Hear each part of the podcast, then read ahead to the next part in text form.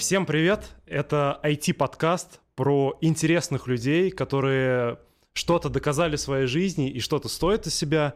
И в этом подкасте хочется поговорить о человеке, а, рассмотреть, какие этапы у него были в жизни, и как человек дошел до того, кем он является. И сегодня у нас в гостях Никита Илясов, технический директор Яндекс Еды, просто крутой парень. А, Никита, привет. Привет. Как дела? Дела отлично. Вот это первый подкаст, который я записываю а, на новые конденсаторные микрофоны. Надеюсь, нас будет отлично слышно, видно. Да, Никит, спасибо большое, что пришел к нам. А, на самом деле, когда я впервые пришел в Яндекс Еду и тебя увидел, я до этого был, была своя аутсорс-фирма, и я там был тоже техническим директором, но, правда, у нас все было значительно меньше, у нас там было 30-40 человек в штате, вот. И когда я в первый раз тебя увидел на митинге, я рассказал своим ребятам, бывшим партнерам, типа, какой крутой человек. А, что мне в тебе понравилось? Во-первых, а, ты мог донести свою мысль максимально прозрачно до абсолютно любых людей. То есть это могли быть и менеджеры, и разработчики, Второй момент, который мне понравился, то, что ты можешь отстаивать позицию и аргументировать ее абсолютно на разных вертикалях. Это может быть и технический стек, это может быть и менеджмент, и самое главное то, что люди тебя понимают и слышат. Вот расскажи, пожалуйста, как вообще до такого можно дойти, чтобы, во-первых, максимально чисто, прозрачно доносить свою информацию, и как так получается, то, что ты можешь как бы в споре человеку убедить и направить его, так скажем, на путь истины, чтобы он тебя понял, и не было просто спора ради спора. Ой, а, наверное, на вторую половину вопроса ответить чуть проще. У меня э, почему-то, ну, может быть, у многих так, но я за собой замечал, что каждый раз, когда я общаюсь с человеком и вижу, что у нас есть определенная степень непонимания, я всегда пытался придумать такой внутренний мир, в котором я тоже был бы с собой не согласен. То есть во что я должен был бы верить или не верить, чтобы не согласиться с доводами собеседника. И если удается это сделать, то я могу откатиться на какую-то другую точку, да, и начать говорить про вот эти вводные, про какие-то пререквизиты э, э, этой линии аргументации. Если получается, то довольно легко с человеком все-таки договориться. Ты понимаешь, что на самом деле может его беспокоить, и почему он может быть там сильно по-другому э, как-то тверд в своей позиции, не то, что ты сказал. А, при этом э, там что важно, что когда ты так начинаешь думать, ты часто можешь понять, что вообще-то и у твоей позиции вводные не очень крепкие, и конкретно с этим, наверное, хорошим советом было бы почитать какие-то книжки там про критическое мышление, про Канемана и вот это все, потому что часто бывает так, что у тебя есть какие-то предубеждения, в, в, верности которых ты не сомневаешься, ты просто на них опираешься и все, но у тебя при этом нет никаких э, аргументов или доказательств, что это так. И вот если ты там, так начинаешь думать, то в целом легко и самому перейти на другую сторону, изменить точку зрения, и, может быть, чуть проще а, там, как-то лучше объяснить, почему ты так думаешь. Э, на самом деле, Никита, я хотел построить наш разговор следующим образом. Э, вот во многих подкастах я заметил, как бы люди говорят о какой-то теме, но упускают момент личности. А на самом деле момент личности, он самый интересный, потому что за личностью и скроется как бы и секрет успеха, и какие-то его особенности, да, вот которыми он оперирует, вот, которые я назвал. Вот расскажи, пожалуйста, Никит, а чем ты занимаешься, то есть кто ты? А в какой день недели? В пятницу. В пятницу я грущу о том, что не все планы на неделю были выполнены, и не только у меня, а вообще у компании. Просто э, у меня всегда была разная точка зрения про понедельник и пятницу. Понедельник – хороший день, потому что у тебя есть надежда на то, что это будет продуктивная хорошая неделя. А в пятницу можно подумать о том, что можно было бы сделать лучше. Поэтому в пятницу чаще я грущу о том, что где-то можно было поработать эффективнее. Ну, ты, наверное, другой вопрос какой-то задавал. Не, на самом деле, вот э, если взять там и разложить э, условно твои обязанности на пять пунктов, то как бы они звучали? Ну, разговаривать с людьми. Это почти единственный пункт, наверное, потому что на данном этапе э, там большую часть времени я же скорее могу что-то советовать, слушать, там, слушать хорошие рассказы или слушать то, чего не говорят, да, там иногда когда есть статусные встречи по проектам, ты не слышишь каких-то вещей, которые ожидал бы услышать, что вот здесь вот мы уже все хорошо сделали. Просто слушаешь, думаешь, разговариваешь, задаешь вопросы. То есть при этом, что важно, а, я старался, стараюсь все-таки больше сохранять связи с реальностью, поэтому там иногда я какой-то код пишу просто, чтобы убедиться, что я еще правильно помню вещи, и когда я почему-то уверен, что что-то можно сделать быстро, что я правда все еще могу так сделать, что иначе это странная позиция. А, про разговаривать с людьми это дальше раскручивается. То есть, конечно же, там вопросы найма, какой-то мотивации, удержания подобных, подобные вещи, они, очевидно, часто встречаются. А, там собеседование, да, нужно проводить. Или ты общаешься с, со своими смежниками с сетево соседних юнитов, вы обсуждаете какие-то общие боли и пытаетесь понять, а что с ними делать нужно, или только у тебя так.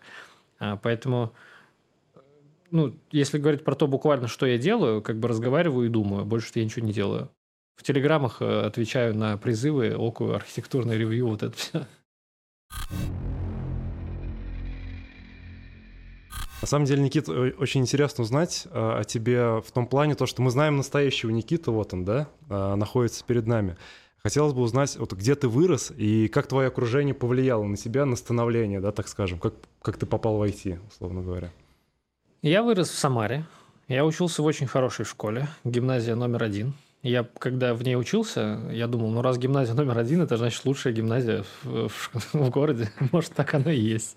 Я в этом как минимум был уверен. А, меня с ранних пор интересовала какая-то разработка, и я, может быть, я не сильно ошибусь, если скажу, что в начальной школе у нас уже были какие-то простые курсы по программированию, там какие-то черепашки бегали, вот что-то такое. И правда хорошая гимназия. А, ну, ну да, то есть английский тоже на, на, на, с второго класса был. Вот. И где-то в девятом-десятом я уже понял, что это интересно. То есть ты какие-то там придумываешь задачи перед собой, пытаешься Марио на коленке, на Паскале написать или на Дельфи. Э, и что-то получается. Опять же, к нам, э, начиная с 10 класса, в школу стали приходить профессора из университетов, и можно было выбрать, там, чем ты хочешь позаниматься. Я, конечно, начал заниматься программированием, и вот э, буквально как преподаватель, который в СГАУ э, на первом курсе преподавал программирование, ходил к нам после школы, вел дополнительные занятия. И у меня с этим несколько интересных вещей связано. То есть я быстро понял, что разработка мне интересна, программирование интересно скорее. Я не знал, что такое разработка, но программировать интересно. Э, математика интересна, а все остальное не очень. И у нас э, как-то раз с преподавательницей по химии был такой обмен. Я ей для курсов повышения квалификации написал программу на Паскале, она мне четверку поставила за четверть. Как она смела. То есть ты не был отличником, да? Нет, я был далеко не отличником. Э, когда я первый раз познакомился с компьютерными играми, у меня было 7 троек в четверти. А в девятом в аттестате у меня какое-то количество троек тоже есть. Но э, в итоге я закончил школу хорошо, пошел в универ, тоже недолго думая, куда. У меня троюродная сестра пошла в СГАУ, я пошел в СГАУ. Ну, но, правда, меня оттуда выгнали. Я... По какой причине? Я не сдал физику. Ну, то есть э, это, наверное, так было. У меня, правда, была хорошая школа, поэтому какие-то программы первого там курса мы в целом как-то уже знали, и у меня не сложилось привычки, знаешь, заниматься. То есть ты приходишь такой, а это я знаю, и пошел там дальше смотреть аниме, читать книжки и программировать. Э, тогда спортивным программированием увлекался. Вот, но с физикой так не получилось. Она меня была сильнее, и я сразу после этого пошел работать, после второго курса, э, iOS-разработчиком в Самаре. На Objective-C еще тогда, Objective-C, да? да. Я по-прежнему считаю, что это лучший язык программирования, а Swift — это какая-то новомодная штука, потому что мне на нем не довелось попрограммировать, я раньше перешел в бэкэнд, чем попробовал Swift. Страшные, э, страшные сны не снятся после универа, потому что со многими общаюсь, и они часто рассказывают то, что ночью им снится универ, зачеты, и как они их не сдают. Ну, тут, видишь же, я же э, непрозрачно намекаю, наоборот, прозрачно намекаю на то, что я не то чтобы часто ходил в универ, поэтому реже такое со мной случается. Понял. Окей, Никит, спасибо. А, Скажи, пожалуйста, какие были первые твои шаги в карьере? Ты сказал то, что ты был э, Object-C разработчиком на iOS, да? А что было дальше? А, я работал в аутсорсе, Mercury Development в Самаре. Э, очень мне повезло с этой работой. Каждый проект, которым мы занимались, отличался от предыдущего. Я помню, там первые несколько месяцев они были совершенно уникальны. Я не ожидал, что так будет. То есть я вот там едва-едва студент, э, устроился на работу, и меня просят сделать там интересные вещи. Написать текст для Макаси с шифрованным разделом, да, который монтирует его, шифрует. Потом нарисовать на OpenGL для айфона чайник, покрыть его мехом. То есть такой как бы трехмерный чайник с трехмерным мехом. Это своего рода тестовые задания были, и они как бы максимально не похожи друг на друга. Я потом чит-код нашел довольно быстро. Какой? В офисе была библиотека, и в этой библиотеке были все книжки, которые нужны, чтобы написать тестовые задания. Я думаю, это... Тут на основе них создалось Я думаю, задание. что это своего рода такая проверка. Ты нашел книжку, проресерчил, вывел решение, и все у тебя хорошо. И, соответственно, вот там, э, что мы э, писали под iOS, под Android, э, что-то я на флеше делал, у нас был кроссплатформенный проект Eventishus, он все еще жив. Там мы на, на C-Sharp писали, на Замарине кроссплатформенно. Там что-то под Mac было, ну, то есть там совершенно разные какие-то вещи. Я помню, делал Code Injection Finder, чтобы менять то, как он работает, и вот все это там расковырять надо, поэтому так Objective-C люблю, потому что там свизлить методы просто было. И три года я там работал, Через три года меня позвали пособеседоваться в Яндекс. Я, честно говоря, тогда не очень много знал про Яндекс. Я был на паре конференций и видел, что какие-то там клевые ребята работают, но это то, про что рассказывали на конференциях, настолько сильно отличалось от моего опыта, что я не понимал, зачем бы мне это нужно было. Это какой год? Э, какой это год? Это... Какой сейчас год? 2023.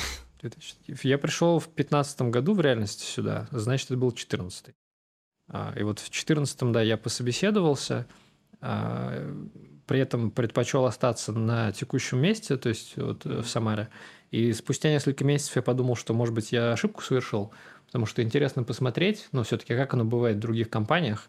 А, и не то, чтобы мне что-то не нравилось, просто хотелось посмотреть, а как оно еще есть. А там какие-то у меня были надежды на то, что я чему-то научусь, и так все и получилось, собственно. А, я написал, я уволился, написал обратно в Яндекс, говорю, я теперь готов. Говорю, извини, но вакансии у нас сейчас нет. И я ушел в отпуск на три месяца. В целом, замечательно отдохнул. Восстановился? А, нет, я не... Ну, то есть, да, я в реальности, конечно, чуть дольше пытался получить высшее образование, чем следовало. Я несколько раз восстанавливался, переводился, но поскольку я уже начал работать, мне было довольно сложно прилежно заниматься. А, и вот в 2015 году, в начале года, мне написали еще раз, и я пошел в такси работать да, iOS-разработчиком в феврале. А какие модули там реализовывал? Честно говоря, я сейчас уже мало чего вспомню. Это клиентская часть была? Да, это клиентская часть. В смысле, вот пользовательское приложение, в котором я заказ делаю. То есть э, на тот момент приложение совсем другое было. Там у нас не было еще фиксированной стоимости поездки, не было банковской карточки. И вот там мы довольно много всяких штук добавляли, которые сейчас кажутся базовыми. Там, например, опять же, банковская карта. А, помню, вот мы делали этот спецпроект э, для Теслы. Мы купили несколько Тесел, там одним из, одним из первых, наверное. И в приложении делали особый раздел, что вот там введи промокод, подкроешь доступ к Тесле, вот это все заработает. А, тогда мы поняли, что нужно проверять не только in-house сборку, но и реально продакшн, потому что секрет мы положили в плист для инхаус сборки. Вот. Но это было не страшно, все это была какая-то штука для журналистов сначала, я имею в виду этот раздел, потом все поправили. А, сделали за два дня три релиза, которые прошли ревью, что некоторым достижением, я считаю, а, не так-то просто. Вот. Никита, вот смотри, как бы ты рассказываешь про разработку, как бы в Самаре занимался разработкой, занимался разработкой такси, приложения. А когда вот начи, ну, начались, так скажем, проекты, когда тебе нужно было быть немножко руководителем, лидом, принимать какие-то решения? Я помню таких два проекта. Ну, то есть э, один из них был попутка. Э, у нас была такая идея, что помимо приложения такси может еще существовать другой сценарий похожий, когда ты говоришь, куда ты хочешь поехать, и кому-то, каким-то использователем навигатора показывается твое желание, он может тебя просто подхватить по пути. Это какой-то некоммерческий проект был бы. И вот э, там я первый раз поотвечал за проект как бы кросс-языково, да, кросс-функционально. И э, там я ходил в смежным командам, договаривался с навигатором о чем-то, там советовался с менеджерами, там как-то мы собирались вместе с бэкэндом, думали, как делать. Это был, наверное, первый опыт, э, вот, ну, более-менее честный. А второй, похожий, был, когда я уже от мобильной разработки отошел, у меня была там креативная пауза своего рода, и после нее я э, начал заниматься бэкэндом. У меня было несколько идей про то, какие внутренние инструменты можно сделать, чтобы жизнь разработчиков была чуть проще, ну, чтобы дьютики быстрее разбирать, разбирались. Я пару прототипов сделал, но понял, что быстрее цели достигну, если будут более опытные бэкэндеры, которые мне помогали. И я поговорил с руководителем, он мне там э, предложил поработать вместе с Димой Тамбовцевым, э, и мы стали вот там вместе этот проект делать. То есть это был такой первый случай, когда ты сам придумываешь, что ты хочешь сделать, ты как там ресерчишь, разговариваешь с ребятами, там нарезаешь это на задачи, и вот уже как бы делишься задачами, которые сам, собственно, и придумал, и э, до конца сформировал. И это достаточно удачно начало получаться, и команда постепенно выросла, и я в ней стал реально там формальным руководителем. Угу. То есть это такое нативное желание было, да? Или ты читал какие-то книжки? Нет, это не желание, это скорее про другое. Я понимал, что у меня есть какая-то идея, и один я буду дольше ее достигать, а если мы будем достигать ее вместе, то мы построим что-то более классное. И то есть это скорее необходимость была вот с точки зрения того, что да, у тебя есть цель, тебе надо до нее дойти. И вот тогда я уже начал понимать э, особенность вот работы руководителем. У тебя есть возможность построить что-то, что ты один не построишь. Я тебя понял. А, про Яндекс мы с тобой поговорили. А, наверное, такой вопрос задам. Какие советы ты мог бы дать начинающим техническим специалистам, которые хотят развиваться дальше от разработки? Убедиться, что вы уже очень хороший разработчик. Это на самом... Ну... Как, это, как можно пройти эту проверку? Пособеседоваться. Я не, не знаю на самом деле. А, то есть я, честно говоря, как инженер всегда больше приоритизировал скорость получения решения, чем качество самого решения. И, честно говоря, это мне мешало много раз. А, я позднее, чем следовало бы, стал э, там, читать эти книжки, там «Чистый код» и еще что-то, прагматичный программист. И зря не читал раньше. То есть мне кажется, что все-таки первоначально нужно выстроить хороший инженерный фундамент, который ну, из каких-то таких э, важных кусков состоит, которые не устаревают никогда. Потому что если это сделать, то и в других этапах своей карьеры у тебя всегда будет какая-то уверенность в том, что ты примерно понимаешь, что делаешь. Там, когда ты разговариваешь с разработчиками, они рассказывают, что они хотят делать и как, ты слушаешь, понимаешь, можешь что-то посоветовать. Если не понимаешь, что разбираешься, но ты не, как бы на веру просто не идешь, да, то есть ты не слушаешь а, там слова формата, ну, это делать две недели, и ты такой, ну, окей, две недели. Ты вместо этого в голове как-то прокручиваешь, а как бы ты сам сделал, с чего бы ты начал, и задаешь вопросы, чтобы понять, а, ну, так ли оно или есть что-то, что ты не понял. Вот, но после этого там же все в целом просто. То есть, если ты любишь работать, учиться, у тебя есть какая-то идея, которая сонаправлена с интересами компании, как правило, какой-то, не обязательно той, в которой ты работаешь на текущий момент, и ответственность, проактивность и все вот эти типовые слова, которые все всегда говорят, то ну, в момент, когда появится вещь достаточно крупная, чтобы ей занималась команда, и будет человек, которому не страшно предложить за нее отвечать, а это значит, что он да, какой-то ответственный, редко отказывается э, что-то там делать, потому что бывают такие ситуации, когда есть какая-то не очень приятная работа, там, ну, ну, которую сделать нужно. И есть люди, которые понимают, зачем это нужно, и идут делать. И такой, этому человеку я могу доверять, он надежный. Да, и если у него еще и хорошо получается, ты дальше как руководитель думаешь, а как бы его клонировать? Вот если вот у него команда будет, он сможет повлиять на своих людей так, чтобы они были более на него похожими, чтобы у них тоже были вот такие качества, да, э, личности. И он, ну, ты просишь его поруководить, и смотришь, как получается. Если э, в его команде ты видишь, что есть там постоянное стремление к улучшению, ну, там вот эти, опять же, стандартные вещи, там Toyota, непрерывное улучшение и так далее. Если это работает, и ты чувствуешь, что там люди требовательны друг к другу к результатам работы, они просто там код написал, да, и все, что там процессы хорошо выстроены, что код быстро ревьюется, ты видишь, что там правильно культура завелась, и ты задаешь себе следующий вопрос. А может ли вот как дальше клонировать этого руководителя? Может ли он э, выращивать новых таких же? И вот через вот такой как бы мультипликатор, который ты к человеку применяешь, он обычно растет а, по карьерной лестнице. То есть важно, чтобы вот тебе можно было доверить что-то и с точки зрения экспертности, и с точки зрения ответственности. А дальше обычно все само складывается. Никита, вот такой вопрос задам. На самом деле у тебя в подчинении очень много людей, там порядка 300, да, человек? Плюс-минус. Да, э, ну, на самом деле это большое давление на человека. У тебя было ли чувство, чувство, чувство самозванца? Ну, Да, и как ты с ним справляешься? А, Вот, да никак. поделиться? В смысле, чувство самозванца у меня всегда было. Э, И когда я... Ну, всегда, в общем. А, как оно проявляется? То, что ты думаешь, что, я некомпетентен, да, в этом Да, вопросе? конечно. Ну, то есть э, здесь, мне кажется, у нас в индустрии на текущий момент все еще есть такая болячка, что она растет быстрее, чем иногда следовало бы. То есть в компании там быстрее получается много людей, проекты быстрее становятся намного более критичными. Э, И не то чтобы у нас там в реальности э, там были десятилетия, ну сейчас, наверное, уже есть, но 50-летия сложившейся культуры разработки и вот инженерного развития. Поэтому часто работу делают не самые подходящие люди, а лучшие из э, тех, кто есть рядышком. И как бы себя это тоже касается, да, то есть всю работу, которую я делаю, я делаю в первый раз.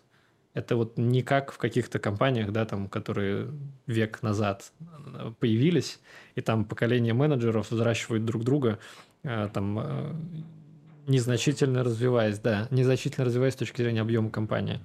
Вот здесь все-таки другое.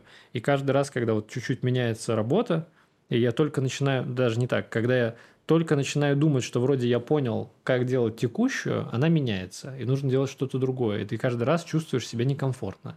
И вот в этом, э, с этим ощущением дискомфорта я живу многие годы, но я думаю, что оно и есть своего рода ключик к развитию.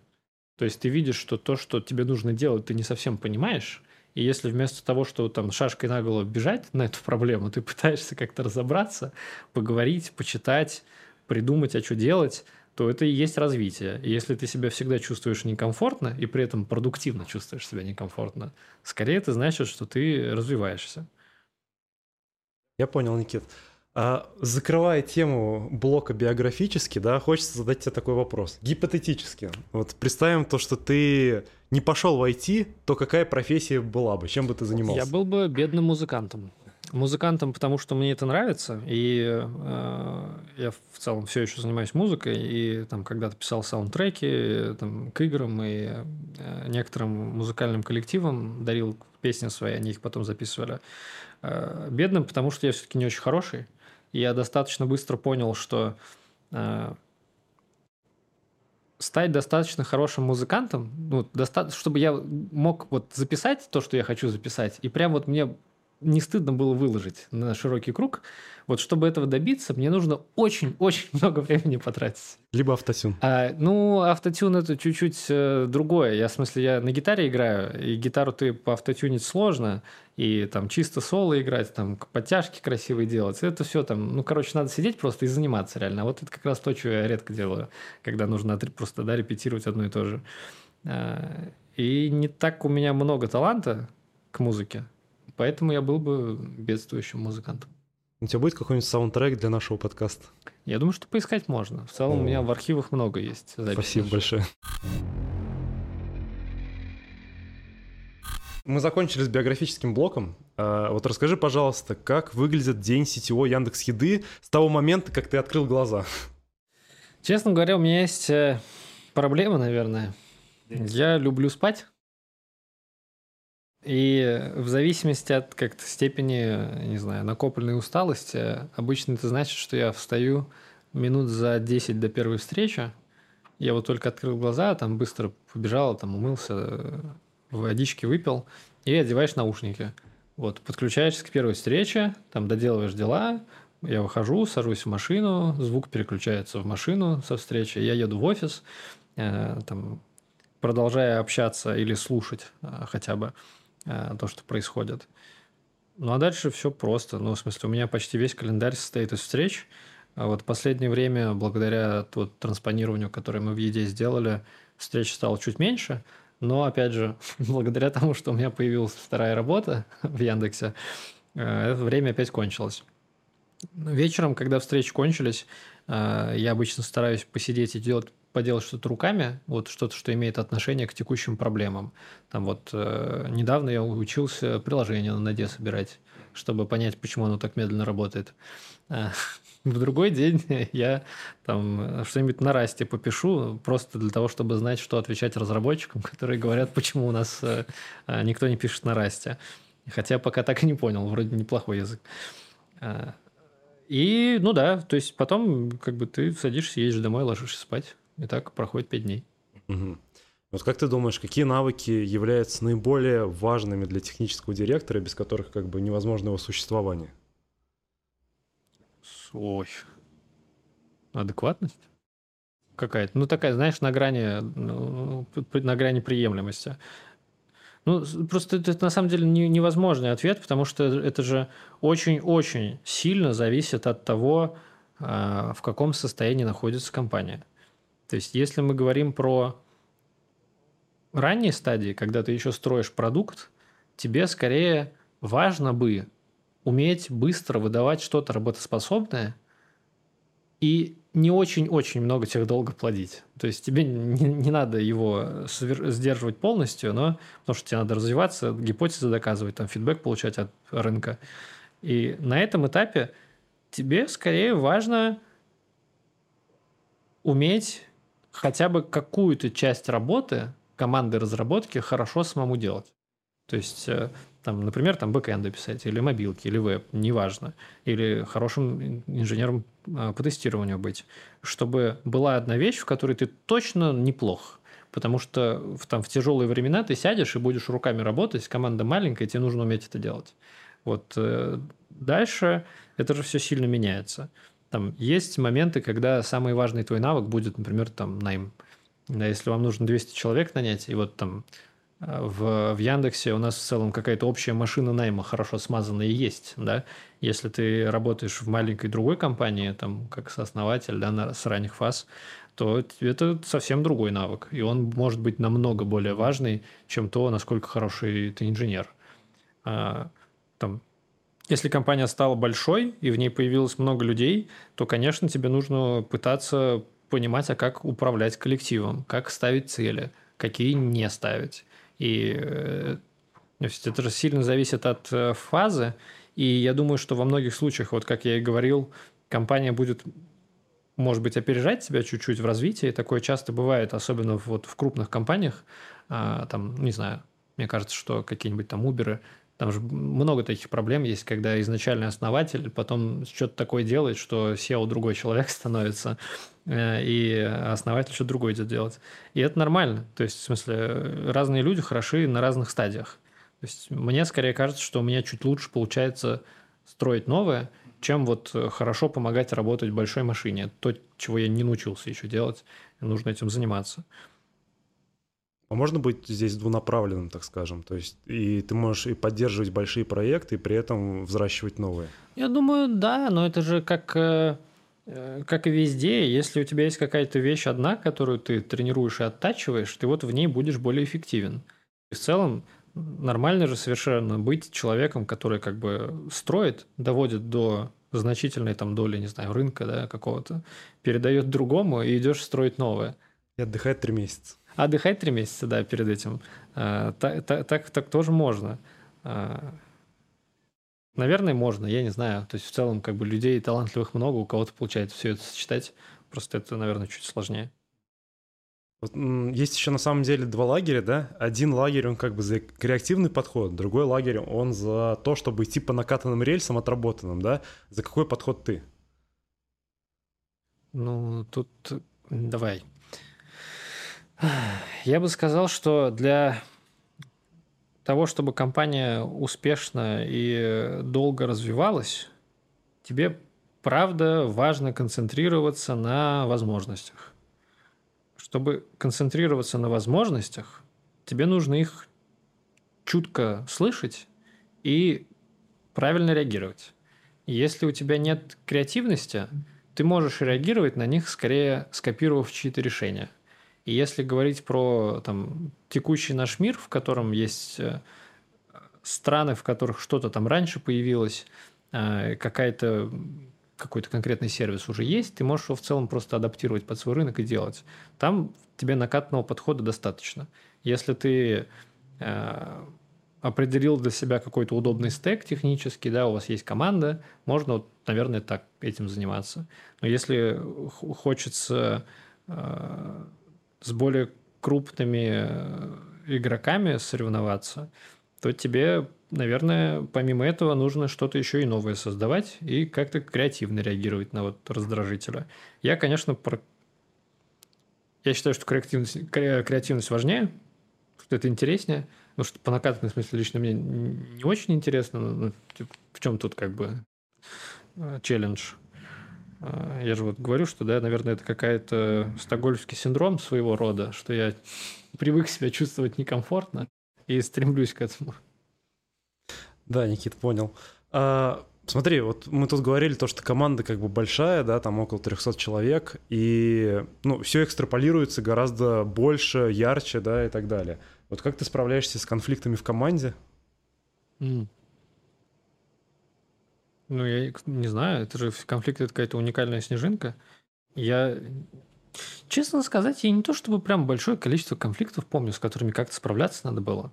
Обычно э, это даже не совсем конфликт. Это два или там больше, э, два человека, которые, которым не безразлично свое дело, поэтому у них включаются эмоциональные реакции. Обычно без этого конфликт сложно представить как правило, оба эти человека любят то, что делают, и они, у них есть какая-то вера в то, что вот так правильно, и не лично для них, а в целом так правильно. И тогда скорее правильнее же хорошо понять позиции людей, опять же, вот как я и говорил, представить, да, почему они могут так думать, на что опираясь и подсветить обоим, что вообще... Ну, я сейчас буду какие-то такие очень банальные вещи говорить, да? А обоим напомнить, что они это делают не потому, что любят спорить друг с другом, а потому, что у них есть э, у обоих желание сделать что-то хорошее. И если поси- посинхронизироваться по вот этим вводным, то довольно легко же найти те, которые не совпадают. И дальше есть несколько путей. В одном, в котором за разумный срок получается вот примирить условно, да, вот эти вводные, а в другом, когда за разумный срок не получается. Вот в этот момент э, есть э, иногда желание, которым я, собственно, иногда пользуюсь, сказать, ну, мне все понятно, но важнее принять какое-то решение, чем никакого, да, поэтому делаем так и пойдемте работать. Э, а других каких-то более серьезных конфликтов я, честно говоря, не помню. Ну, то есть все-таки у нас хорошие люди работают. Согласен. Не будут там драться друг с другом из-за того, что кто-то у кого-то, там, не знаю, сырник выхватил. Да, Никит, смотри, э, по мере роста, ну, верно это высказывание или нет, то, что по мере роста проекта становится меньше управленческой свободы. Да, это прекрасно заметил, когда перешел от позиции руководителя группы э, к следующей. Что когда, особенно если ты работаешь руководителем группы где-то в платформе, подальше от продукта, и у тебя есть понятный набор проблем, там, а логи медленно ездят, еще что-то, ты придумываешь решение, может быть, с кем-то их пообсуждаешь, а потом идешь делать. У тебя есть команда, вы там нарезали тикеты, и вы фигачите. В целом у тебя вот в рамках этой зоны ответственности полномочия примерно типа, бесконечные. Ты хочешь какую-то странную штуку сделать, тебя, может, никто не успеет остановить вовремя. Когда ты начинаешь руководить руководителями, все это сразу же ломается, и это дикий стресс. То есть иногда там мне кажется, что вот, ну, надо вот здесь вот буквально вот одну полюшку поправить, и ты говоришь, сделайте, пожалуйста. А руководитель по-другому считает. Он такой, нет, ну зачем так делать? Это же неправильно. И, и он правильно делает. В смысле, у нас культура такая. Нельзя просто делать то, что тебе говорят. Если вот тебя ночью разбуди, спроси, почему ты так сделал, ты должен сам ответить. Почему ты с этим согласен? Ну вот, кроме тех случаев, когда ну, нужно принять решение. А, и, и это тоже ответ. И в этот момент тебе нужно уже уметь э, убеждать, синхронизироваться, ставить цели, то есть вот какой-то вот такой вот заниматься деятельностью, которая не всегда ведет к конкретному тому результату, который ты хочешь.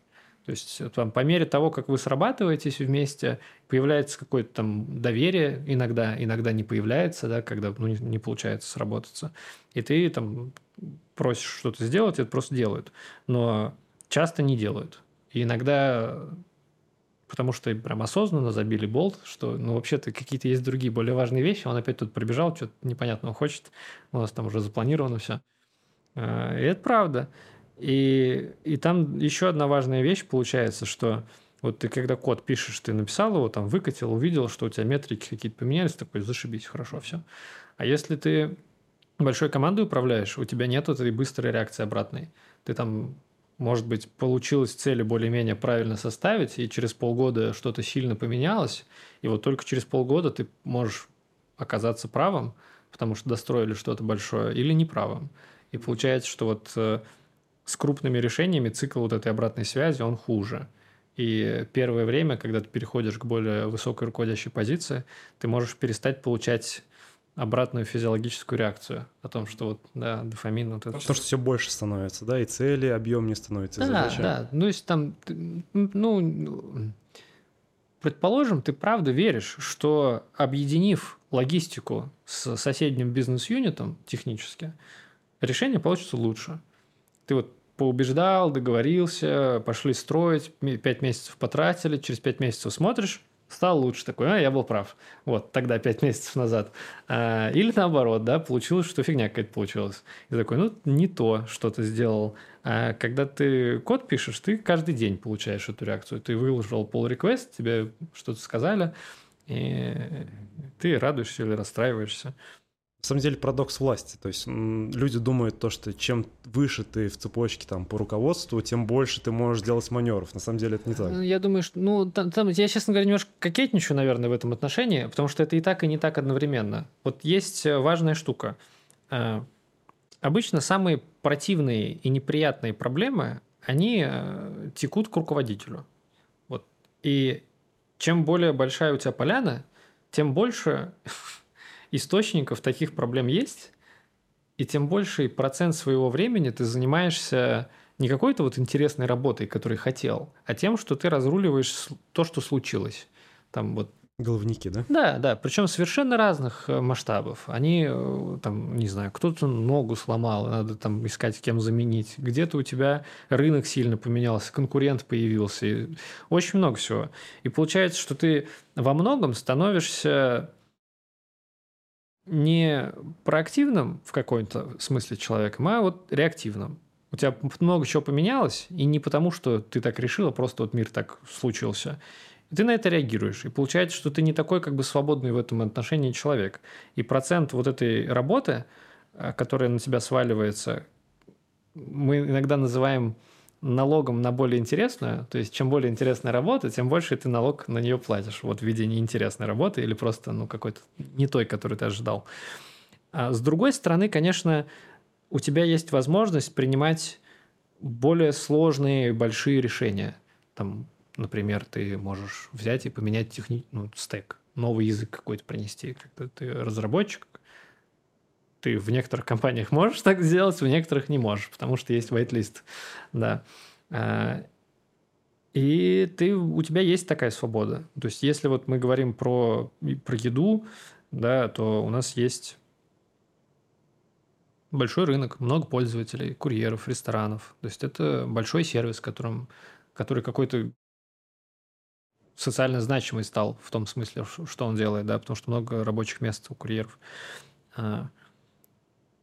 И ты можешь создать что-то неожиданное. Ты можешь там сделать хорошую систему там, рекомендаций, да, то есть через продукт, я имею в виду, и через то, как компания внутри организована, какие-то там изменения оргструктуры сложные провести, э, там, новые процедуры повнедрять. Вот там могу... Э, некоторые из них могут э, оказаться не такими э, правильными, что ли. Ну вот э, есть э, бирюзовое управление, бирюзовое руководство, не как правильный термин, я не знаю. Там есть интересный момент про то, что у тебя в какой-то функции может быть две разные команды, которые делают одно и то же. То есть есть одна команда маркетинга и вторая команда маркетинга. А, вот к такой ситуации можно совершенно по-разному относиться. Кто-то может говорить про фразы там а стравливать, конкуренция, а, там, если почитать да, про вот, там, книги, то там более хорошее объяснение есть происходящему. И это же в каком-то смысле иногда ты можешь там мелко похулиганить, ну или крупно, да, то есть ты можешь создать вот искусственную какую-то конкуренцию между двумя командами, а, когда они делают вещи в целом похожие, какую-то на одну и ту же цель, и, и вот как вот появляется возможность, да, такие маленькие шалости делать, которые иногда, правда, хорошо работают. Есть такие команды? У нас была такая. У нас был такой проект один, в котором мы достаточно осознанно сделали что-то похожее.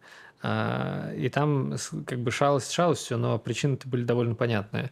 У нас было существующее логистическое решение, которое не вполне соответствовало требованиям с точки зрения того, как его развивать, поддерживать, как просто изменения туда вносить. И мы э, усилия поделили в пропорции. Там часть ребят занималась тем, что пыталась его дочинить да улучшить, и когда я говорю улучшить, я имею в виду конкретно изменить э, cost per order, то есть сократить наши логистические расходы на один заказ. А вторая команда делала новое решение, на которое мы должны были бы перейти. И с такими решениями у тебя всегда есть фаза постепенной раскатки, и э, когда ты запускаешь эксперимент относительно системы, которая тоже улучшается, у тебя получается момент, когда вот бац, и в старой системе что-то доделали, и она стала лучше, и вторая команда реагирует на это не, не совсем. Они видят, что, что их обогнали. И они думают, а что они могут сделать с этим, и рождают какое-то новое решение, и, и, и так далее. То есть вот эта история, она несколько раз, как, как вот пинг-понг, да, летала туда-сюда, у тебя то одно решение лидирует, то второе. Вот, в итоге э, мы ну, пришли туда, куда хотели, к, ко второй системе, потому что она там более гибкая, ее проще развивать. Это было довольно важно, поскольку в этом сезоне у нас э, были... Это была зима, зимой всегда и курьеры медленнее перемещаются, и в целом меньше кто курьерами э, работает, потому что ну, холодно вообще-то, да, чуть сложнее. И нам было важно сокращать расходы на логистику для того, чтобы вот сэкономленные деньги обратно пускать на привлечение курьеров, на то, чтобы там балансировать спрос предложения. И то, что вот это маленькое противостояние было, это же не, не, не только ради того, чтобы просто посмотреть на этим, полюбоваться, а потому что у тебя есть и первая система, и вторая. Вторую ты все равно не можешь запустить as is, тебе надо сравнить ее. И мы постарались вот даже на этом этапе продолжать обе совершенствовать, чтобы в, абсолюте, в абсолютах э, у этого был смысл финансовый. Угу, понял. Э, такой вопрос, Никит. А кого ты готов брать в команду? Потому что нас будут слушать разные люди. И такой вопрос в догонку. Для тебя важнее софт-скиллы или хард-скиллы? На что ты обращаешь внимание? А со второго проще начать. Это, честно говоря, безразлично, потому что у нас довольно большая компания, и в ней есть совершенно разные команды. Есть команды, которые занимаются платформенными решениями или алгоритмическими, или логистикой, или еще где-то. И там от э, сотрудника ожидается больше hard skill ов, ты там проектируешь более ответственные части системы, э, более важные с точки зрения того, что если они сломаются, то ну, вот остановится цикл заказа, не будут заказы дальше создаваться. И там проекты бывают такие, что ты несколько месяцев сидишь и пишешь код, один или с командой. Бывают команды там, совершенно другие, те, в которых мы строим новые продуктовые сценарии, и там гораздо важнее общаться, слушать продукт-менеджера, слушать аналитика, слушать маркетолога, договариваться между собой, понять, как синхронизироваться, где найти вот тот самый хороший МВП, а, а не колесо, да, и для этого нужно хорошо объяснять своим коллегам, что, например, какое-то подмножество этой фичи ты можешь сделать сильно быстрее – вот не то, что да, в ТЗ написано, хотя у нас нет ТЗ, но если бы было, вот э, в этом смысле. И там гораздо важнее вот в командой понять, что мы хотим делать, там цель поставить на пару недель и потом заэкзекьютить ее, потому что, ну, правда же, довольно часто в... есть проекты, в которых сложность не в том, чтобы написать код. Тебе надо понять, какое поведение тебе нужно, какие корнер-кейсы будут. А потом ты просто берешь и аккуратно его кодируешь. А есть вот те, где тебе прям вот сложно, ну, подумать надо, как это все вот положить аккуратненько, там, транзакции, вот это все. А, поэтому это не так важно. Мы можем найти разные, предложить разные варианты для людей с разным бэкграундом. А если говорить про первую часть, ну, конечно же, у нас есть два основных, э, две основных задачи в найме. Первая – находить молодых специалистов с большим потенциалом, у которых есть вот этот, простите опять же за банальные вещи, огонь в глазах, желание, мотивация, а, потому что они будут расти, там довольно легко видеть эффект от э, вот твоего взаимодействия с сотрудником, ты вот немножко общаешься и видишь, как вот он на глазах прям вот набирается да, знаний, быстро схватывает. А, и, то есть людей, которые вот в, в начале своей карьеры и очень-очень заряжены. А вторая – это поиск людей, которые точно усилят нас. Вот не с точки зрения того, что есть пятый разработчик, а придет и что-то новое покажет, имеет какую-то экспертизу, то есть крепкие состоявшиеся специалисты, которые будут и помогать обучать более младших, и приносить какие-то свежие идеи, а, решать проблемы, которые иногда, может, там не получилось, а вот, пожалуйста, приди, реши. Поэтому, да, нужно хорошо писать код для начала, потому что на собеседованиях мы пишем код. Окей. Раньше писали на листочке. Теперь есть онлайн-редактор, да. Я помню, прям это же раньше же вообще как было. А тебя... этого на перфокартах. Ну да, такого я не помню, я все-таки не такой старый, но я помню, что раньше у нас были, правда, скайп-секции по скайпу, а потом ты ехал в московский офис э, и в офисе собеседовался. И там на маркерной доске писал код. А, по-моему, классно было. Интересно, когда это вернется? А я не знаю, я уже не, не знаю, что это правда вернется, потому что мы какие-то более распределенные в любом смысле стали. И теперь очень сложно взять и убедить кого-то приехать к тебе в офис, хотя, может, так надо, не знаю. Мне кажется, это сложно ответить. Но я помню, что в университете я тоже на листочке код писал. Бог схема еще. Ну, этого я не делал никогда, да. Но ничего, листочка, листочка. Понял. О, знаешь, какая была история? Да. У меня была контрольная по биологии. Так. А, в, в, не помню, мне кажется, в 11 классе. И вот до этой контрольной я думал о том, а как бы мне э, сгенерировать лабиринт на Паскале. И как раз вот перед контрольной я понял, у меня какая-то идея возникла. Ну, то есть сейчас там легко найти, да и тогда, наверное, было легко найти, но у меня мобильного интернета не было, поэтому я придумывал угу. какие-то решения. И всю контрольную, вместо решения контрольной, я писал на листочке код. А после биологии был урок информатики, я пришел в класс и перепечатал его, и доделал, там, сгенерировал лабиринт, сделал маленькую игру, в которой по нему перемещаться можно было, и мы играли с ребятами. Здорово. Я подумал, сейчас будет история из разряда то, что я увидел в книжке по биологии, как растет растение, вдохновился алгоритмом его роста. А, нет, я мог бы так сделать, да. То есть тогда я скорее думал про кисель, про то, что вот, да, ты кисель заливаешь, он расползается, и ты можешь придумать, а как он расползается, и вот там и проложить дорожку в остальных стены. Интересная история. Никит, а такой вопрос тебе задам. А с какими трудностями, как CTO, ты столкнулся, когда проекту пришлось выйти на международный рынок? А, ну вообще говоря, э, э, я предусмотрительный был. Ага. Сейчас, есть два ответа. Есть более-менее смешной, я к тому, что мы транспонирование сделали, и у нас есть вертикаль Межнара, и там есть руководитель, поэтому со сложностями столкнулся он, а я в целом особо не участвовал в этом. А, и ну, ну и да, то есть на самом деле инженерных сложностей вот не то чтобы уж очень-очень-то у нас много было.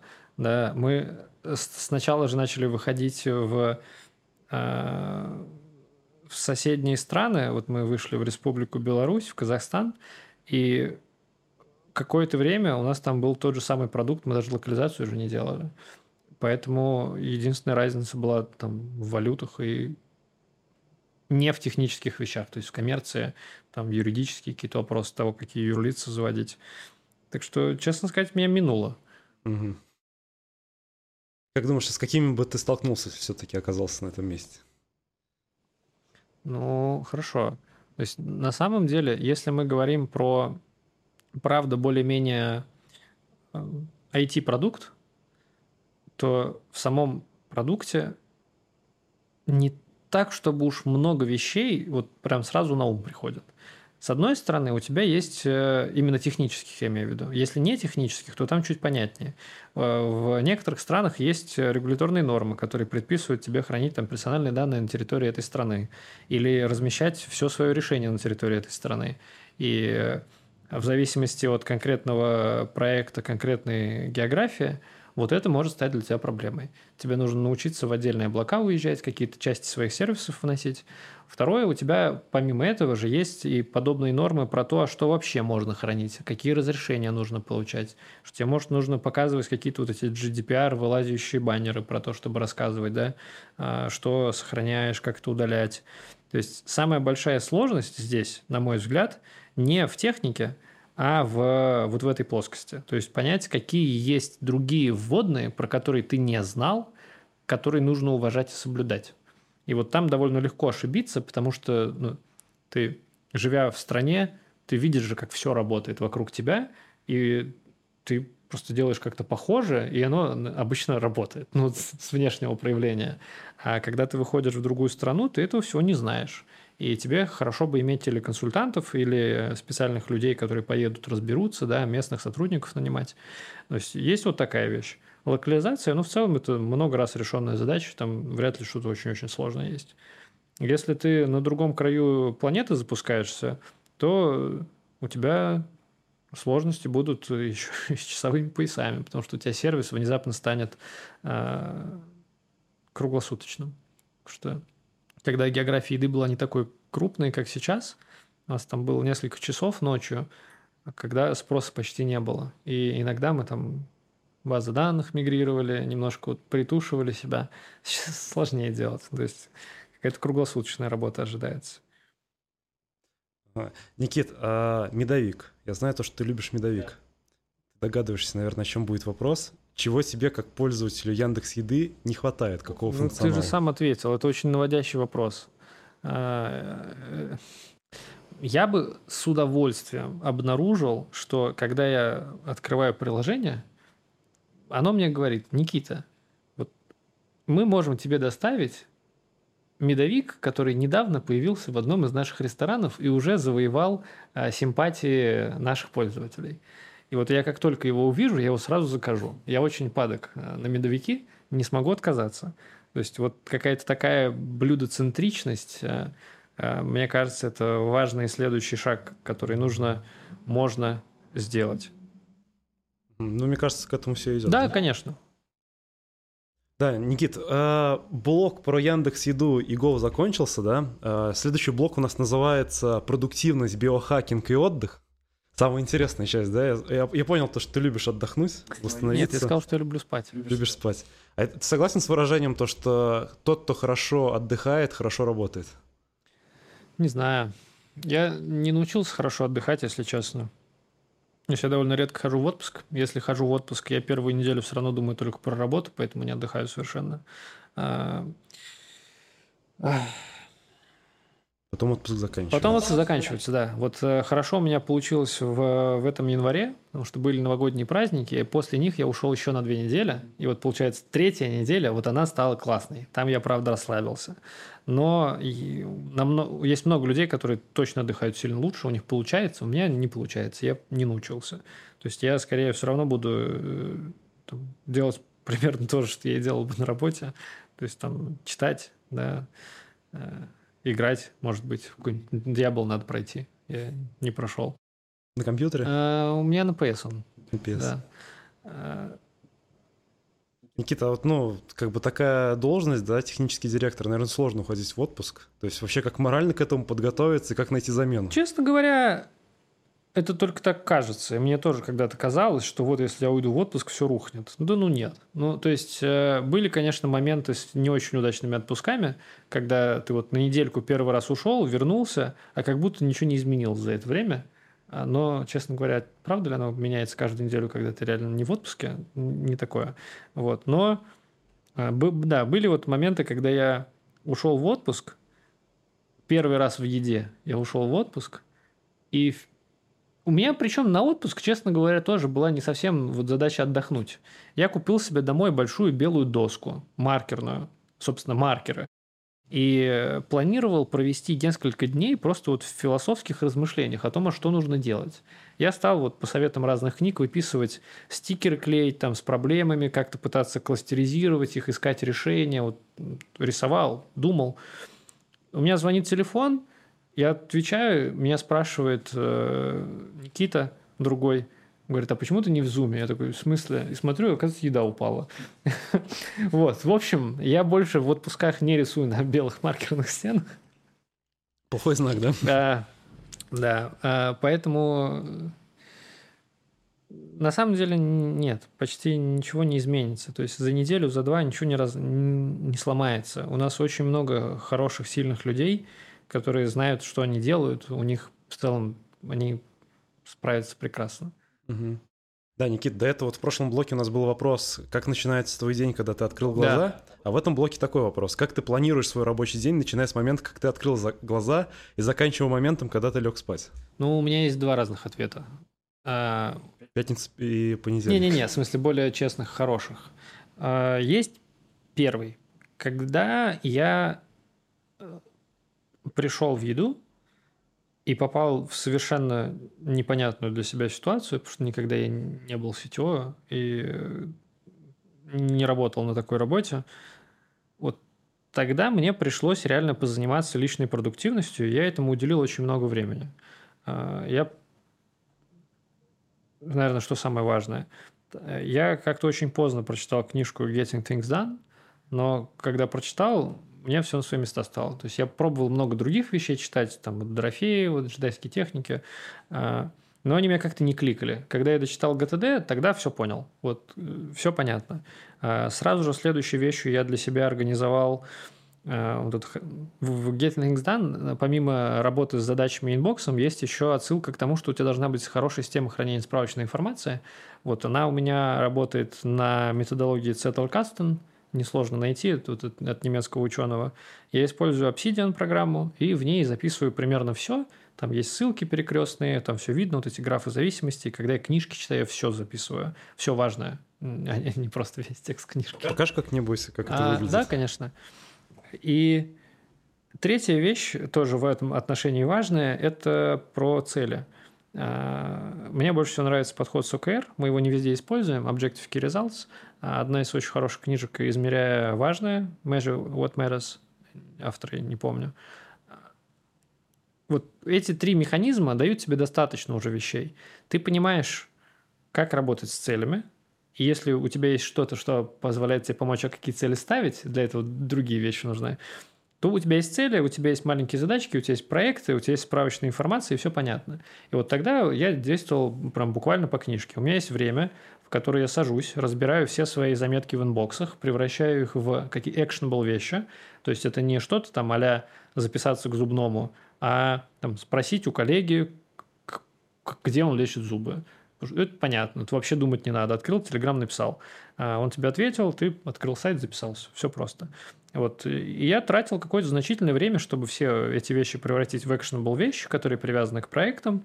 Обычно э, я себе сделал этот шорткат или автоматизацию в айфоне, когда я выхожу из дома, и ко мне подключаются наушники, то есть это значит, что я в такси сел уже, скорее всего, он мне напоминает, говорит, открой-ка, пожалуйста, дорогой друг, OmniFocus. Я открываю OmniFocus, и у меня есть там список задач. Я смотрю на него, пока еду на работу, и выбираю те, которые я хочу сделать сегодня. И пока я их не доделаю, я не уйду домой. Вот это момент, когда я, правда, продуктивно, интенсивно работаю, когда очень много неопределенности есть. То есть ты записываешь, думаешь, придумываешь. И это хороший подход. Я не могу сказать, что во мне достаточно самоконтроля, чтобы я всегда так работал. Я начинаю замечать, что в какой-то момент у меня inbox растет, задачки превращаются в менее оформленные, и это значит одно из двух. Первое, что мне пора в отпуск. Второе, что вроде все нормально. То есть, скорее всего, все более-менее делегировано, э, важные проблемы обдуманы, ими занимаются, и тебе не нужно вот каждый день обязательно сделать три вещи каких-то. Оно само уже идет, случается. Бывают моменты, когда опять появляется какая-то сложная вещь, и тогда вот я возвращаюсь к этому. Если нет, то Нет. Я при этом всегда, при, э, я всегда продолжаю в inbox вносить все. То есть, когда я говорю на встрече, когда я слышу какую-то проблему, я все записываю, но mm. намного менее систематически его э, перелопачиваю. И часто мне вот больше всего нравится, когда ты открываешь его, смотришь на старые вещи, думаешь, а это уже не надо делать, это уже само решилось. Такой, да, да, да, да. Вот. А как бы ты при этом не стрессуешь, потому что все записано, ты знаешь где, и если туда смотришь и видишь, вот, что есть что-то, что очень-очень важное, ты точно вспомнишь. И самое, вот, э, мне кажется, важное как раз в том, что если ты все записал и всегда записываешь в одно и то же место, ты не переживаешь, что ты что-то забыл, ты никогда ничего не забываешь. Ты можешь забыть посмотреть в этот список, но это вопрос привычки. Если он у тебя сложился, то ты более-менее спокойно живешь. То есть у тебя там в перемешку получается и рабочие, и личные моменты? Да. Угу, ну, понял. рабочих намного больше. Рабочих намного больше. Окей, Никит. А, и этот вопрос даже зачитаю, потому что тут есть subtitle большой у меня. А, как удается держать настолько большой рабочий контекст? У тебя в штате около 500 человек из технической команды, множество проектов, требования от большого Яндекса, хотелки менеджеров и прочее. И за всем этим нужно следить и ничего не упускать из контекста. Как? Почему? Можно, Можно упускать? Конечно. Угу. Ну, опять же, я же не один работаю. Если бы я один единственный инженер был, мне бы тоже на самом деле не надо было все помнить, мне бы напоминали вовремя. Нет, ну то есть, опять же, это сильно зависит от времени к времени. Вот в вещах, в которых мне правда важно, чтобы у нас получился более-менее тот результат, который ожидается, что получится, у нас уже обычно есть хорошие ритуалы – у нас есть комитеты, есть цели, гринлайты, встречи, там, технозащиты. Я знаю, что система в виде вот заполненного моего календаря вовремя мне напомнит о чем-то подумать.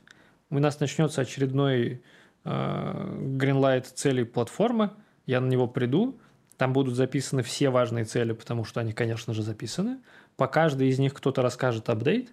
И если вот со свежим мозгом я буду его слушать, смотреть на цели и подумаю, что, наверное, все нормально, то есть доста- достойный результат, ну, значит, все хорошо. Если я ловлю в себе эмоциональную реакцию формата «да как так?», «да как же, мы же, мы же не так хотели», то тут ты чуть-чуть подумаешь, как разговариваешь, выяснишь и поймешь, что делать. Или нужно цель корректировать, или людей добавлять, или отменять ее. Э, ты не упустишь этого. То есть и то же самое вот про про inbox, да, если ты записал, ты не забудешь, поэтому ты не переживаешь. Вот все важные вещи, они точно о себе напомнят. Если по ним уже есть хорошая система контроля. Если появляется какая-то новая проблема в твоей жизни, новая зона ответственности, то там, конечно, не так. Там нужно сначала разобраться, понять, структурировать, настроить, и тогда ты живешь более-менее хорошо. Важно еще, что э, а, все-таки я правда в еде довольно мало вещей делаю вот такой с операционной точки зрения. У нас есть проектные менеджеры а, в платформе. Если есть какая-то важная вещь, то я прошу проектных менеджеров, они не умеют забывать вещи, у них все записано, работа такая. То есть я редко веду проекты сам, это какие-то должны быть э, большие истории, вот типа прошлогодней интеграции с Delivery Club, там, конечно, вот, ну, опять ты возвращаешься к этому э, режиму работы, когда стараешься все помнить, все записывать и регулярно перепроверять. У меня в календаре есть встречи для самого себя, называется персональный Greenlight. Я их открываю, у меня есть персональные цели, их нет в галзятнице, они просто записаны у меня. Я на них смотрю и пытаюсь понять, насколько я приблизился. Если совсем никак, я пытаюсь придумать что-то другое. Там, опять же, какую-то регулярную встречу себе ставишь, позаниматься вот, вот этим-то. И не каждый раз ты будешь, но ты хотя бы напоминаешь себе. Какие-то вот такие трюки просто берешь и делаешь. Я не могу сказать, что я ничего не забываю или все держу в фокусе. Нет, конечно, это невозможно. Сейчас э, становится популярно такое явление, как э, эффективность работы мозга, организма в целом, да. Кто-то хочет увеличить продолжительность жизни, а кто-то хочет быть более эффективным, производительным в своей работе. И появился такой термин биохакинг. Там на самом деле большой спектр, кто-то просто спортом занимается и правильно питается, да, а кто-то начинает там всякие препараты принимать для увеличения нейропластичности мозга, кто-то заменяет кофе на женьшень лун, потому что там он увеличивает там э, эффективность мозга на 20%. Вот расскажи, чем ты занимаешься, То есть как ты сохраняешь, так скажем, э, молодость мозга, да, потому что мы не молодеем все. Я решаю задачи на лид-коде. Daily challenge. Не могу сказать, к сожалению, что очень регулярно. Я знаю коллег, у которых 220 э, дней, у второго 500 дней. У меня 18 был рекорд последовательный, так что это фигня какая-то. Нет, я на самом деле ничего такого не делаю. Э, и не потому, что не верю, а, честно говоря, потому что не то чтобы чувствую в себе силы и время вот пойти и хорошенько разобраться. Вот когда правда много работы, и не то вот, ну, который тебя там, не знаю, просит делать, а ты вот сам считаешь важным. Ты знаешь, что вот есть вот эта проблема, надо с ней пойти разобраться. И ты идешь и работаешь, и у тебя есть мотивация к этому. Ты не заставляешь себя следовать графику или вот делать ту задачу, которую на тебя засайнили. Ты просто понимаешь, что есть вещи, которые в текущем контексте нужно пойти и сделать. Ты какое-то время отдыхаешь, чтобы набраться сил, а потом идешь делать. И ну, я не, не могу прочитать много статей, чтобы узнать, что мне нужно, какой чай пить. Я в это время хочу попробовать решать задачу. Не, ну может что-то банальное, не знаю, там зарядка, бег. Не, я совершенно безалаберный человек в этом отношении, я ничего не делаю. А, и не то, чтобы я этим горжусь, я скорее... Вот одна из вещей, которые я хочу сделать, чтобы стать более продуктивным, бросить курить. А, то да, есть я куришь? на этой стадии нахожусь еще. Как думаешь, поможет? Я уверен, что да, я уже бросал. А, я не курил года три или четыре, и мне было намного в среднем лучше, я считаю. Потом был какой-то момент, когда много проблем, работы, личных каких-то вещей. И я ну, взял себе электронную сигарету. Вот, и так и не положил обратно, к сожалению. Вот, но я точно знаю, что это поможет. Да, Никит, окей. А, ну, как бы ты сказал то, что ты музыкант, да, тебе нравится играть на гитаре. Вот второе, второе утверждение намного более справедливо. Тебе нравится играть на гитаре? я, я тебя считаю музыкантом. окей. а, как ты думаешь, как творчество влияет на производительность, да? И помогает ли оно тебе решать задачи там нестандартным путем, так скажем? Я думаю, да.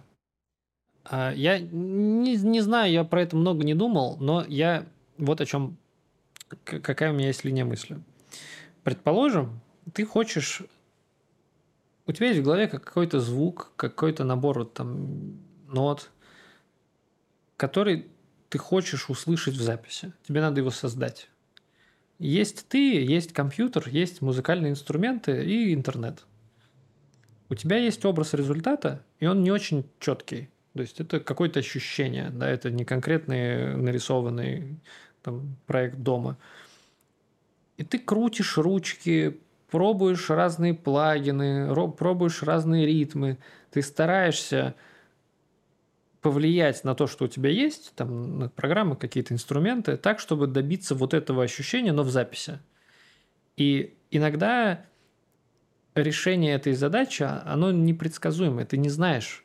Иногда ты случайно зажмешь какую-нибудь кнопку, там у тебя арпеджиатор включен на синтезаторе, ты вот зажал аккорд – а он как-то вот заиграл не так, как ты ожидал. Потому что у тебя палец кривой, и не туда нажал, и такой, блин, вот то, что, ну, вот оно. И получается, что ты пробуешь, каждый раз сверяешься с тем, приводит оно тебя туда, куда нужно или нет. И этот процесс, он не такой алгоритмизированный, да, то есть ты просто творишь как-то, пробуешь, как вот просто стучишь карандашом по столу, да, в надежде, что получится то, что нужно. И в какой-то момент оно у тебя получается. И я думаю, что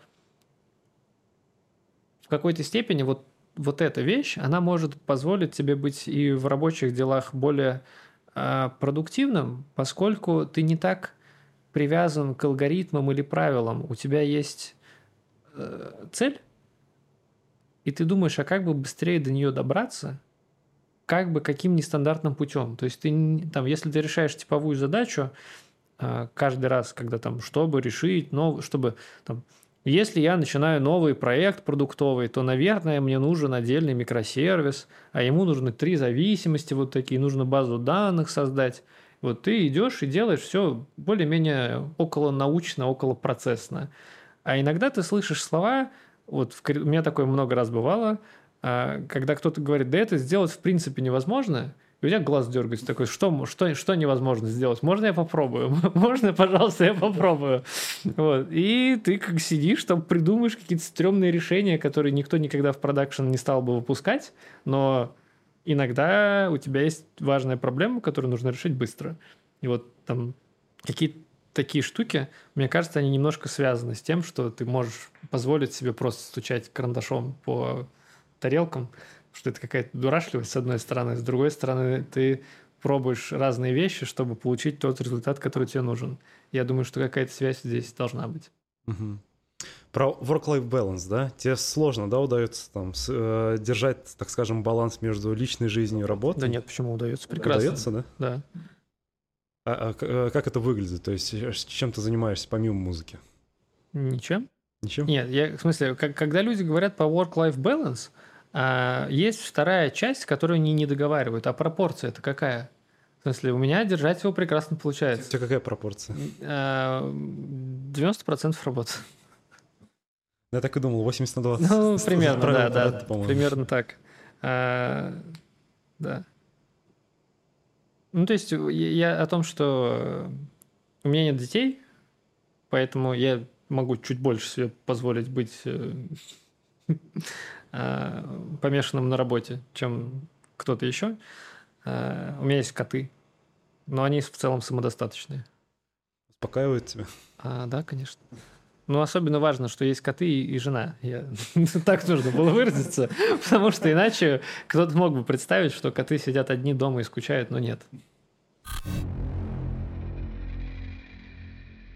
Да, у меня есть блог, который называется «Рынок IT». Я его не дописал, поэтому будем импровизировать. Да. Я почему-то думал, ты сейчас скажешь Блиц. Будет. А, так я и думал. Окей. Как ты думаешь, а в данный момент рынок IT перегрет? А в какой стадии он находится и к чему все это придет? Ну, давай я тебе задам встречный вопрос, а то я что-то говорю и говорю. А что такое рынок перегрет? Да, давай пример приведу. Например, лет 10-15 назад была популярна такая профессия, как стать юристом и все поголовно пошли в эту профессию, и в какой-то момент люди а, поняли то, что нет рабочих мест. То есть на такое количество рабочих мест рынок не готов был предоставить. Вот э, я клоню больше в эту сторону пройти. Может ли такое случиться в IT? Я сомневаюсь, что это произойдет скоро, что пока что э, каждый год я слышу одну и ту же фразу, что вот в этом году мы как-то выполнили план по найму, но нет больше. Нет больше людей, с которыми мы не контактировали. Это, конечно, неправда оказывается на следующий год, но э, я бы сказал, что у нас все еще дефицит специалистов, и нельзя сказать, что текущая скорость пополнения ну, выпускниками, да, а, вот прям соответствует всем нуждам. То есть я к тому, что у нас в Яндексе есть достаточно большие стажерские программы, и в этом году я, я не какой-то очень амбициозный план по найму стажеров, который больше, чем в прошлом. Я боюсь соврать с числом, поэтому не буду говорить. А, но только в еде это порядка 60 человек, а у нас не, такой агрессивный э, э, план здесь. И мы идем тютелька в тютельку. То есть э, иногда в тех местах, в командах, которые ожидали чуть больше там, третьекурсников, э, приходят первокурсники, потому что третьекурсников не хватает. Вот я же не доучился до третьего курса, и может еще кто-то. Вот, поэтому первокурсников больше. И, э, мне не кажется, что это очень быстро произойдет. Честно говоря, я не очень хорошо знаю, ты знаешь, вот какие-то такие международные социальные исследования. Мне больше все-таки фокусируюсь вот на том, что делать свою работу, поэтому боюсь громкие выводы, утверждения делать. Но здесь больше про личное, то есть да, ощущение. Да, ну в, в этом смысле все-таки я считаю, что э, у нас достаточно молодая отрасль, в которой не все сложилось, и мы порой это э, делаем вещи странные – я имею в виду, вот делают люди новые языки программирования, новые фреймворки, новые инструменты, причем порой без достаточно хорошего объяснения, зачем. А, и тебе нужно переходить с одного на другое, изучать, а, понимать, чинить то, что сломалось в результате этой миграции. То есть мы как будто создаем сами себе больше работы порой, чем стоило бы.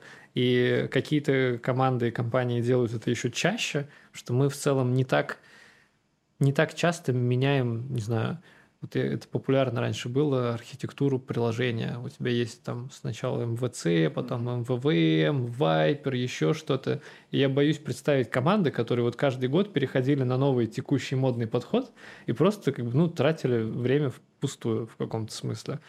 Я думаю, что вот в нашей профессии инженеры, они сами себе работу создадут, сами создадут проблему, потом решат а, и создадут еще одну.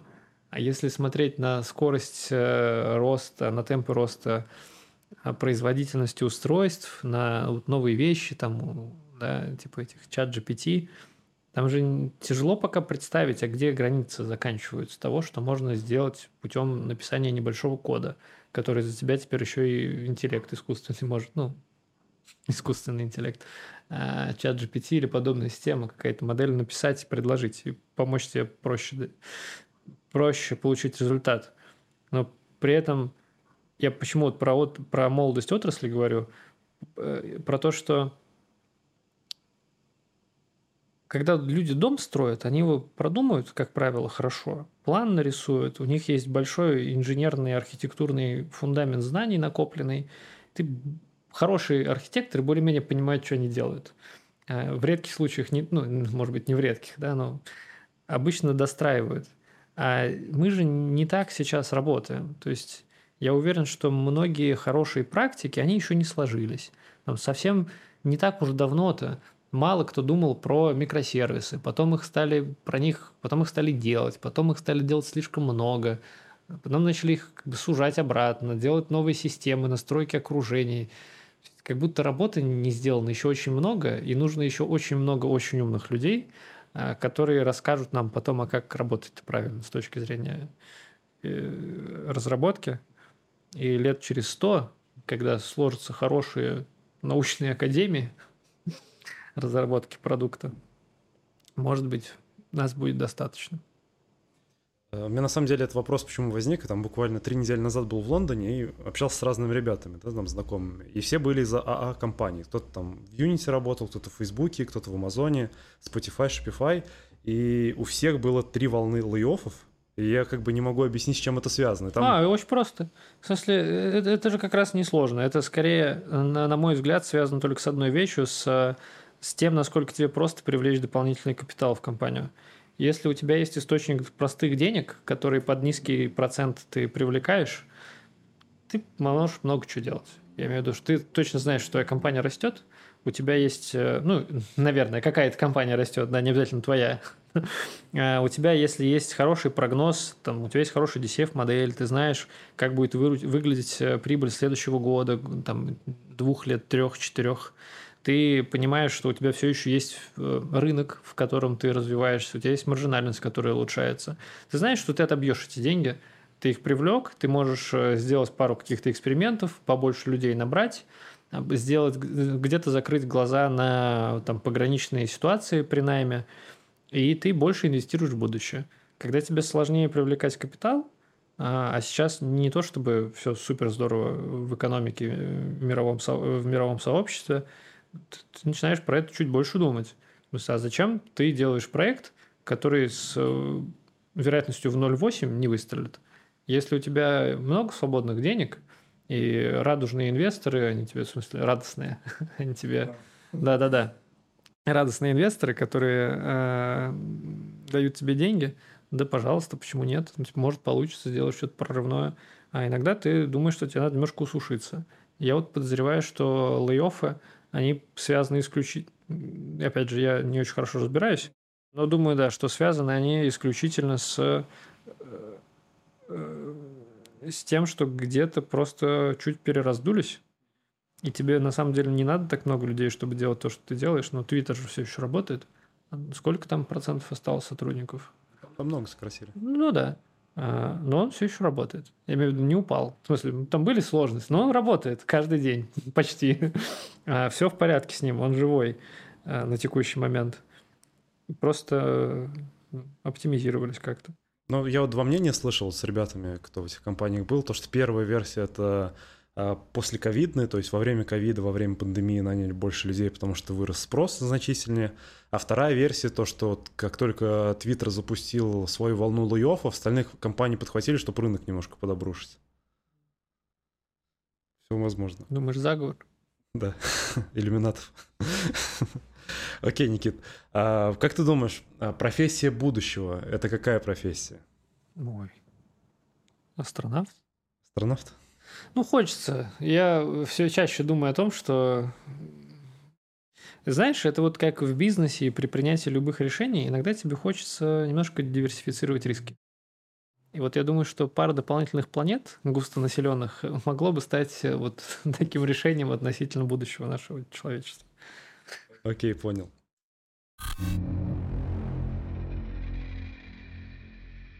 Да, Никит, а последний блок Блиц. А, отвечаем быстро, не задумываясь. Можно не быстро, но не задумываясь. Ну, попробуй. Да, фронтенд или бэкенд? Бэкенд. Еще и объяснять надо. Ну, давай так. Э, я начинал с фронтенда, я в какой-то момент заметил, что э, вот в тех реальных задачах, с которыми я сталкивался, основное вот это вот когнитивное усилие для того, чтобы сделать систему в широком смысле эффективнее, заключается в том, чтобы написать некоторую управляющую конструкцию – у нее есть информация о том, что происходит, да, какие заказы есть, где курьеры находятся, что с ресторанами происходит. Она собирает ввод, принимает решение и рассылает какие-то сигналы. Делать надо вот так. То есть вот в любом проекте продуктовом каком-то есть обычно вот такое ядро, в котором есть вот самый смак. Ты можешь посмотреть на него, хорошенько подумать, поправить пару строчек, и у тебя 3% GMV прорастет, там, или CPO сократится на 10%. Вот чаще всего вот эта штука не на фронтенде. И с точки зрения вот этого приложения усилий и результата, там проще, чаще сделать эффект заметный небольшими усилиями относительно. Вот если бывают вот такие узлы, да, ты вот их чуть-чуть вот, и там прям вот, ну, вот да, и там вот есть вот э, результат какой-то. И это первое. Второе, если говорить про фронтенд, все-таки нас мно, намного, намного нужно быть внимательнее относительно некоторых вещей. У тебя есть прерывания в системе, у тебя есть разные размеры экранов, разные э, версии операцион... устройства. Тебе нужно написать э, код так, чтобы его не нужно было откатывать, потому что ты его не откатишь. Он все, ты выпустил клиент, он всегда где-то будет жить. И у тебя просто чуть более ответственная и сложная работа в этом месте, особенно если ты хочешь, чтобы у тебя был Pixel Perfect дизайн, чтобы анимации были гладкие. Ты часто делаешь не вещи, в которых есть э, ну, основа твоей бизнес-логики, а ты делаешь так, чтобы она была хорошо упакована, и тебе нужно обо многих вещах вспомнить, подумать, э, потом еще на вспомнить, что у тебя четыре разных операционных системы поддерживается, и ты не можешь использовать последние новинки э, SDK, вот этого всего в бэкэнде нет. У тебя есть одна версия Ubuntu, одна версия C++, и, и API Ну, там, да, какие-то. И докер.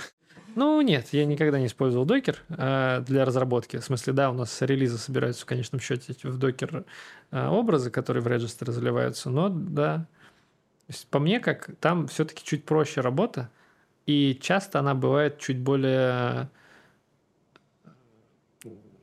простой с точки зрения принесения заметного результата. Угу. Окей. Метрики или чувство прекрасного? Чувство прекрасного. В жизни на пути становления. М-м. Если не задумываясь, я вспомнил первый, я дропнул базу. А, я, да, когда мы переходили из железа в облака, я очень люб... мы, мы делали новую систему автоматизации, оркестрации, вот этого всего, чтобы она окружение заводила быстро. А, раньше у нас не было автоматики такой, когда, не помню, давно было. И я тогда первый раз начал писать на питоне а, после вот мобильных своих э, И его одна из возможностей была, можно, ну, как-то там иногда вот более-менее живьем код поправить. Это же система была, которая не имеет отношения ни к каким данным, просто скрипты условно, которые что-то автоматизировали. И порой вот я иногда мог э, в попытках быстрее помочь разработчику, который ждет окружение, а, нетрадиционными способами, неодобряемыми способами помочь был готов. Я полез в базульку как-то раз и э, написал апдейт, в котором забыл написать where. Поэтому обновил э, всю колонку. Зато научился из бэкапа восстанавливаться. Быстро установился? Нет, но это был, опять же, говорю, не критичный для продакшна сервис. Мне, конечно, это неприятно было, но там, за пару часов все вернул. А, убедился, что бэкап работает, тоже полезно. Хороший. И они делаются. Да-да-да, и что они восстанавливаются. Самое важное. Да-да. Никит, без чего твоя жизнь не имела бы смысл? Ох. Это ты прям глубокомысленный вопрос задал. Потому что сначала нужно ответить на другой вопрос. В чем смысл жизни? Ну ладно, давай. Если э, более... Можно два ответа. Один веселый, другой серьезный. А я думаю, что он один и тот же. Но это меня, мне кажется, Масюк научил. Вот он сказал когда-то, что вот, ну, если ты не получаешь кайфа от работы, зачем ты работаешь? И я думаю, что какой-то вот определенный уровень ироничности по отношению к происходящему, веселья, который ты можешь всегда посмеяться над тем, что с тобой происходит. Вот я не знаю, что без этого можно делать, что даже если все очень плохо, можно пошутить какую-нибудь шутку. И как Рома говорит тоже, э, нельзя быть токсичным, но хорошая шутка обязана быть пошученной. Вот мне нравится это, хорошее. Последний вопрос, возможно, его вырежут. Оказавшись перед Ромой Моресовым, что ты ему скажешь? Привет. Ну, в смысле, я с ним часто как бы встречаюсь. У нас с ним есть регулярки. Я говорю, привет, Ром, как дела? Он спрашивает, как у меня дела. Мы делимся, да. Да, у нас, в принципе, все. А, спасибо большое за участие в этом подкасте. Он первый будет у нас. Я от тебя жду э, твой риф, который, который будет звучать на этом подкасте. Вот, спасибо тебе большое. Было интересно. Я даже почувствовал себя как будто на сеансе психотерапии, хотя я задавал вопросы, не отвечал на них. Вот, спасибо большое. Да, не за что. Спасибо тебе. Круто.